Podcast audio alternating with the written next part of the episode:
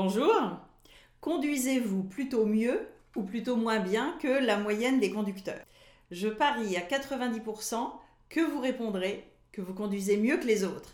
C'est en tout cas le chiffre habituel lors d'études psychologiques et pas seulement sur la conduite. Est-ce que vous êtes un meilleur parent que les autres, un meilleur docteur, plombier ou joueur d'échecs? Donc en gros, 90% de la population se pense en général supérieure à la moyenne ce qui pose un petit problème de statistique. Je veux donc vous parler aujourd'hui du biais de surconfiance. Et ce qui est intéressant, c'est que moins je suis compétente dans un domaine, plus je me surestime.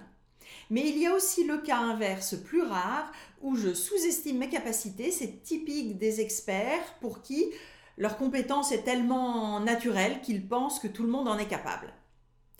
Cela s'appelle aussi l'effet de Dunning-Kruger, du nom de deux psychologues américains qui ont décrit ce phénomène il y a une vingtaine d'années. Et c'est en gros la combinaison de deux dimensions. Mon manque de compétence en tant que tel et mon manque de capacité à évaluer ma compétence. Quand je suis dans un domaine que je ne maîtrise pas, non seulement je risque de dire des bêtises, mais je n'ai pas la compétence suffisante pour m'en rendre compte.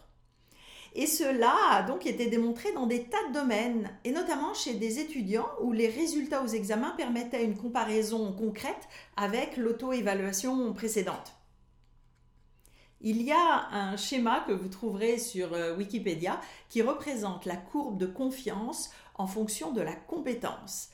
La première partie de la courbe, où je suis peu compétente mais trop confiante, est appelée de manière humoristique la montagne de la stupidité. Si on fait le parallèle avec la courbe classique de l'apprentissage, c'est la phase où je suis inconsciemment incompétent. Je ne sais pas que je ne sais pas. Et puis, quand ma compétence augmente, je réalise tout ce que je ne sais pas. Et sur ce schéma, c'est appelé la vallée de l'humilité. Ensuite, je deviens consciemment compétent, je sais que je sais, et cela me donne le moyen de m'auto-évaluer presque correctement. Et enfin, le cas dont je parlais, l'expertise, où je deviens inconsciemment compétent et où je risque de sous-estimer ma compétence réelle. Il y a une plaisanterie qui courait ces derniers mois sur les dizaines de millions d'experts en virologie ou en politique de santé publique dans chaque pays.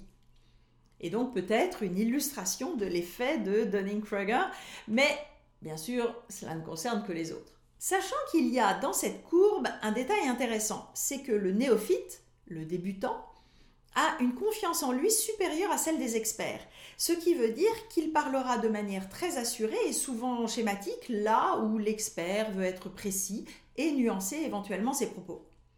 Et un peu dans la même idée, Dunning et Kruger ont fait l'hypothèse qu'une personne incompétente a du mal à reconnaître la compétence des experts tellement elle a confiance en elle et peut-être aussi parce que les experts ne sont pas assez simples et donc elle ne les comprend pas. De plus, j'ai noté quatre facteurs additionnels qui compliquent encore ce sujet passionnant. Premier point, presque rassurant, au moins pour une partie du monde, il y aurait une dimension culturelle dans ce biais de surconfiance. Ces études ont été faites principalement aux États-Unis et depuis, des études sur d'autres continents et notamment en Asie ont montré des résultats différents. Deuxième point qui expliquerait l'expression de vieux con ou vieille conne. Si j'ai été compétent un jour, je garde l'illusion de l'être encore aujourd'hui alors que j'en ai oublié la plus grande partie et aussi que le monde a sans doute changé. Troisième point, l'effet de halo.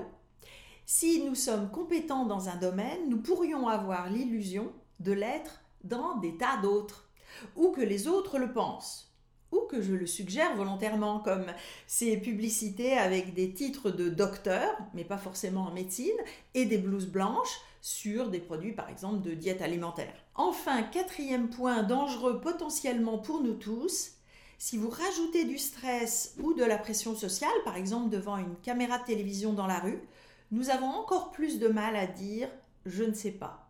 Et allons parler de choses sur lesquelles nous ne savons finalement rien.